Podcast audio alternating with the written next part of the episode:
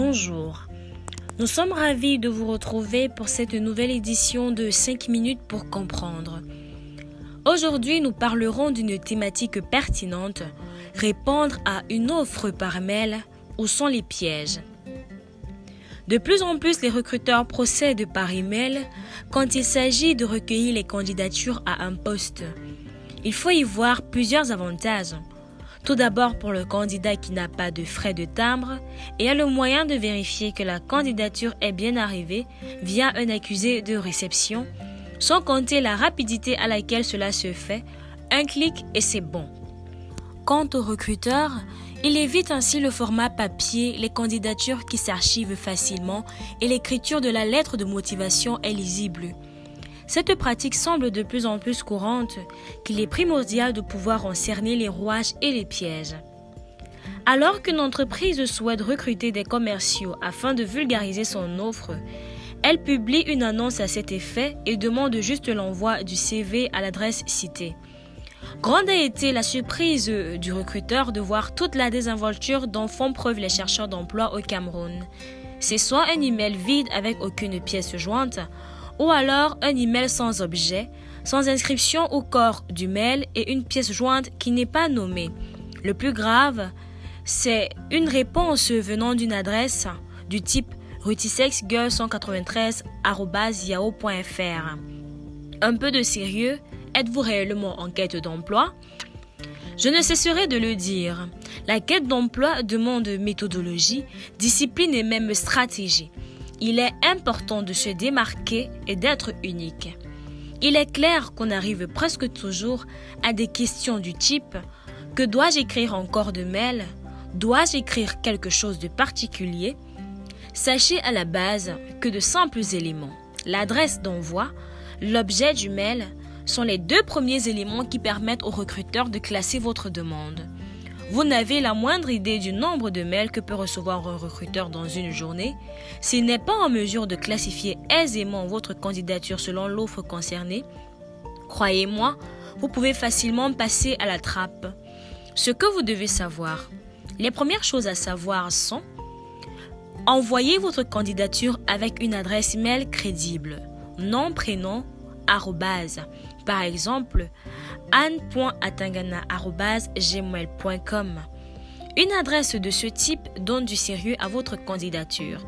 Elle permet au recruteur, avant même d'ouvrir votre mail, d'avoir déjà une idée de qui il s'agit. Ensuite, vos pièces jointes doivent être sous des formats universels, Word ou PDF à privilégier. La mise en forme de votre CV sera figée et sous un format léger. Maintenant, par prudence, il est le plus souvent conseillé de toujours envoyer son CV en format PDF. Pourquoi? Tout simplement pour la raison qu'une fausse manœuvre ne pourrait la modifier. Imaginez un recruteur qui ouvre votre CV sous format Word et à un moment d'inadvertance appuie sur une touche de son clavier et celui-ci soit décale votre texte ou ajoute des éléments inexistants. Croyez-vous qu'il dira que c'est lui s'il s'en rend même déjà compte? En plus, vos fichiers doivent être clairement nommés par exemple CV, votre nom et prénom, de même pour la lettre de motivation.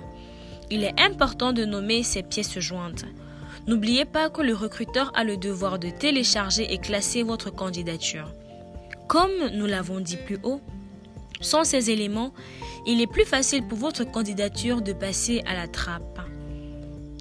Aussi, le mail de présentation. Soyez concis, n'étalez pas vos motivations. Vous l'avez normalement déjà fait dans la lettre de motivation jointe. Ce mail doit seulement introduire votre candidature. Le mail de motivation. Il reprend votre lettre de motivation dans les grandes lignes et se fait directement dans l'encadré message. Par conséquent, il est inutile de mettre une lettre en pièce jointe.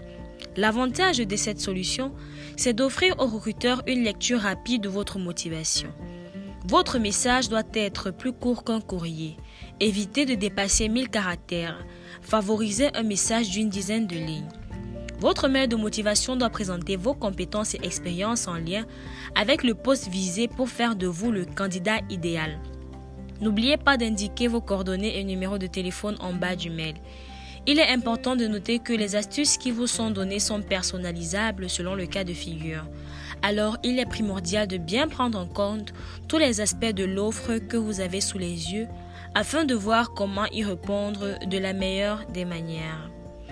Petit conseil, si dans l'offre d'emploi on vous demande d'envoyer votre candidature ou votre CV par mail, vous pourrez rédiger un mail de motivation. S'il est précisé dans l'offre CV et lettre de motivation envoyée par mail, préférez le mail de présentation. Nous espérons avoir répondu à toutes vos questions concernant répondre à une offre par mail, les pièges à éviter. Si vous avez d'autres préoccupations, n'hésitez pas à nous contacter au 699 28 60 41 ou au 6 71 83 23 20. Merci de nous avoir écoutés et à bientôt pour une nouvelle édition de 5 minutes pour comprendre.